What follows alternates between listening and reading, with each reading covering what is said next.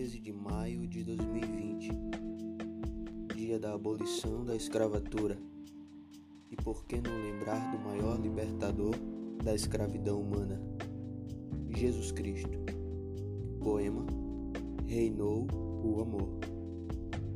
As trevas que encobriam a luz dissipada pelos caminhos da amargura não encobriram de Cristo a missão salvídica de uma redenção planejada e futura amar sem ser amado, sofrer sendo açoitado, ter sido escarnecido e humilhado, transpassado, coroado, sabendo que reina e que sempre reinou o amor, eterno amor, sem manchas e sem máculas, feito para justificar os acusados, réus, condenados, mas liberto por um justo, o advogado, que ao brado gritou: Tetelestai, ou está consumado, vocês são livres, já foi pago. Fique em casa.